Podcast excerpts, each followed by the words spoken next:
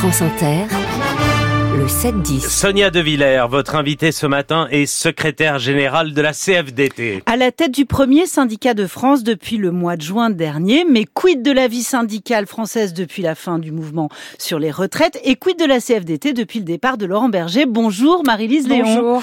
Parce que vous êtes une femme, Marie-Lise Léon. Dans 3 heures et 37 minutes exactement, vous allez travailler gratuitement. Ça vous énerve? Ça énerve beaucoup de femmes. Je pense que ça énerve aussi euh, les hommes. En tout cas, je l'espère.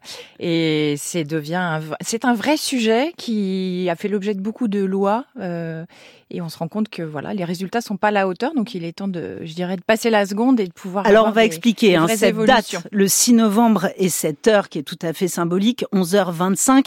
C'est le moment où les femmes françaises, si elles étaient payées au même mm. taux horaire que les hommes, eh ben pourraient s'arrêter de travailler. En gros, elles auraient engrangé leur montant de revenus euh, annuel. C'est un calcul euh, effectué par nos consoeurs féministes euh, d'un média qui s'appelle Les Glorieuses. Elisabeth Borne l'a dit, elle voudrait s'attaquer au recalcul d'un nouvel index sur mhm. l'égalité salariale homme-femme, mais on en est au deuxième quinquennat. Est-ce que la première ministre, elle tape assez vite? Est-ce qu'elle tape assez fort?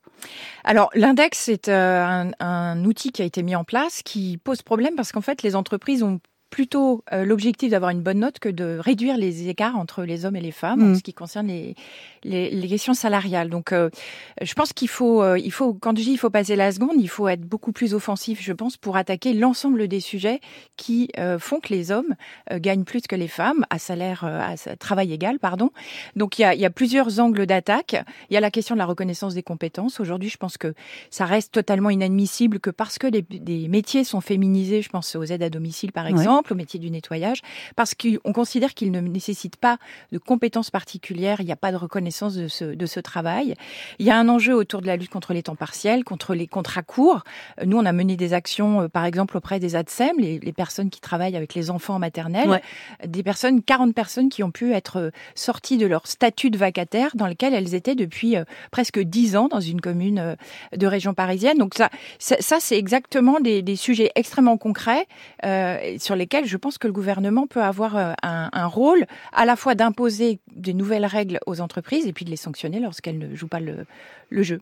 Nous allons parler des salaires. L'inflation, manifestement, a ralenti. Elle est tombée à 4% sur un an au mois d'octobre, contre plus de 6% euh, à son plus haut au mois de février. Est-ce que la question des salaires reste, selon la CFDT, aussi brûlante? Oui, elle reste brûlante. Moi, je fais pas un déplacement sans qu'on me parle du pouvoir d'achat, mm. globalement, puisque il y a un enjeu autour de la reconnaissance du travail, la reconnaissance des compétences, et il y a un sujet de, voilà, de, de l'inflation qui, qui fait que le, les dépenses contraintes augmentent et qu'il y a un vrai, une vraie difficulté pour beaucoup, beaucoup de, de, travailleurs à boucler les fins de mois. Le 13 octobre, vous mm. avez tenté de rassembler les Français sur ce sujet du pouvoir d'achat et pourtant, cette manifestation, mm. elle est restée un peu, euh, elle n'a pas été très suivie. Elle a été, euh, elle n'a pas été suivie parce qu'il n'y a, pas eu d'éléments extrêmement concrets. Par contre, il y a des, des avancées timide, mais il y a des avancées. Par exemple, le gouvernement s'est dit prêt à euh, sanctionner les entreprises qui ne jouent pas le jeu de la négociation collective et donc qui ont encore dans certains secteurs, vous avez des coefficients sous le SMIC. Euh, donc, euh, lorsqu'il y a des dynamiques, vous évoluez en, termes de métier. Vous pouvez, si vous êtes dans des coefficients qui restent sous le SMIC, vous n'avez aucune Alors, évolution de salaire. Ce n'est pas certains secteurs. C'est Marie-Lise Léon, c'est 56 branches professionnelles qui ont encore des minima sociaux en inférieurs au SMIC. Et donc, oui, c'est important. Il y a très 56 et 56 euh, branches à peu près sur 175, euh, donc c'est une grosse proportion. Là où euh, nous, on, on, est persuadé à la CFDT, c'est que ce qui fonctionne, c'est la négo collective. Donc il faut stimuler, contraindre, vous utilisez le terme que vous voulez, il faut qu'il puisse y avoir de la négo pour que euh, les, les, salaires, les salaires correspondent au travail qui est réellement euh, effectué. Donc le gouvernement a ouvert la porte. Mais le euh, gouvernement va beaucoup plus loin. Elisabeth Morne, elle les menace, ces entreprises. Oui, elle menace de s'attaquer à leurs, à leurs, exonérations de cotisation. Absolument. Elle ouvre la porte. Nous, on avait dit, les entreprises qui jouent pas le jeu de la négo, on leur supprime les exos. Le gouvernement a dit, on, les regarde, on va, on va recalculer, ils bénéficieront de moins d'exonération de cotisation. C'est là que, je dis que c'est une avancée. Elle, elle, pose quand même des problèmes sur un, plan juridique, sur un plan légal. C'est ce que vous répond le gouvernement, non? Oui, mais moi, ce que je veux comme réponse, c'est politiquement, est-ce que le gouvernement considère que c'est normal que des entreprises continuent de bénéficier d'exonération de cotisation avec ce type de rémunération? La mm. réponse, de notre point de vue, c'est non. Donc, mm. ils ouvrent la porte. On va regarder euh, au regard des, en fonction des, comment dire, des, négociations euh, d'ici la fin de l'année, si les entreprises elles jouent le jeu. Aux États-Unis, il a fallu seulement 44 jours 44 jours, c'est très peu au syndicat des ouvriers automobiles pour faire plier Stellantis et Ford et General mhm. Motors et obtenir 25% de rémunération en plus mhm. pour les, les, les, ouvriers euh, du secteur de l'automobile. Qu'est-ce que vous en tirez comme leçon Moi, j'en tire comme enseignement que on, parle, on parle de beaucoup de, de ces manifestations aux États-Unis. Il y a, il y a, il y a le syndicalisme français et, et, et notamment la CFDT. C'est aussi un, un syndicalisme de, de, de négociation, mais quand la négociation ne fonctionne pas, c'est aussi un, syndicat qui sait euh, s'opposer euh, et, faire grève. Nous, on a regardé dans l'année dernière, la principale raison euh, de motif de grève, c'est sur les salaires. Et les entreprises, dans les entreprises, les équipes syndicales, elles savent se mobiliser quand quand il y a besoin de, de, de le faire et de pouvoir négocier et d'avoir des augmentations de salaire. C'est exactement ce qu'on a fait, par exemple, dans le dans la branche de la de la de la sécurité privée.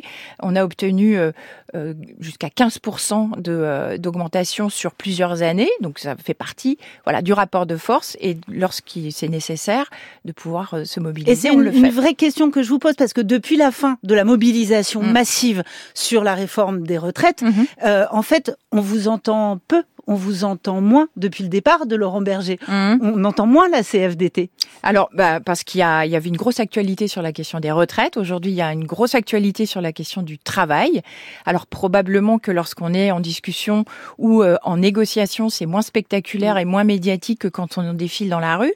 Mais l'action syndicale, elle n'est pas moins intense ni euh, utile pour les travailleurs. Et c'est ça qui m'importe, c'est de changer la vie des gens. C'est ce qu'on continue de faire tous les jours. Le projet de loi immigration porté par Gérald Darmanin arrive aujourd'hui au mm. Sénat. Comment vous vous positionnez sur ce fameux article 3 dont parlait Dominique Seux à l'instant, c'est-à-dire la possibilité de euh, régulariser pour un an avec renouvellement une partie de travailleurs euh, sans papier dans les métiers dits en tension? L'article 3, alors en tant que syndicaliste, moi ce qui m'importe c'est la question des, du travail, la façon dont ces, ces, personnes travaillent mais ne sont pas reconnues et n'ont pas, mm. ne peuvent pas obtenir de papier alors qu'ils sont investis, qu'ils euh, contribuent à l'économie à l'économie du pays. C'est un, article important qui répond pas à l'ensemble des questions, mais qui peut répondre partiellement à l'enjeu, non pas d'immigration, mais l'enjeu de l'intégration. C'est ça qui est important de, mon point de vue. Et donc, euh, leur permettre euh, d'être reconnus comme contribuants à, l'économie et euh, en étant investi, c'est, je pense, la moindre des choses dans l'article 3 que de reconnaître euh, ce travail et leur permettre d'être régularisés. Donc, à vos yeux, oui, il, n'est pas suffisant. il, faut, qu'il y ait un article 3. Il n'est pas suffisant. Un an, je trouve que c'est extrêmement court.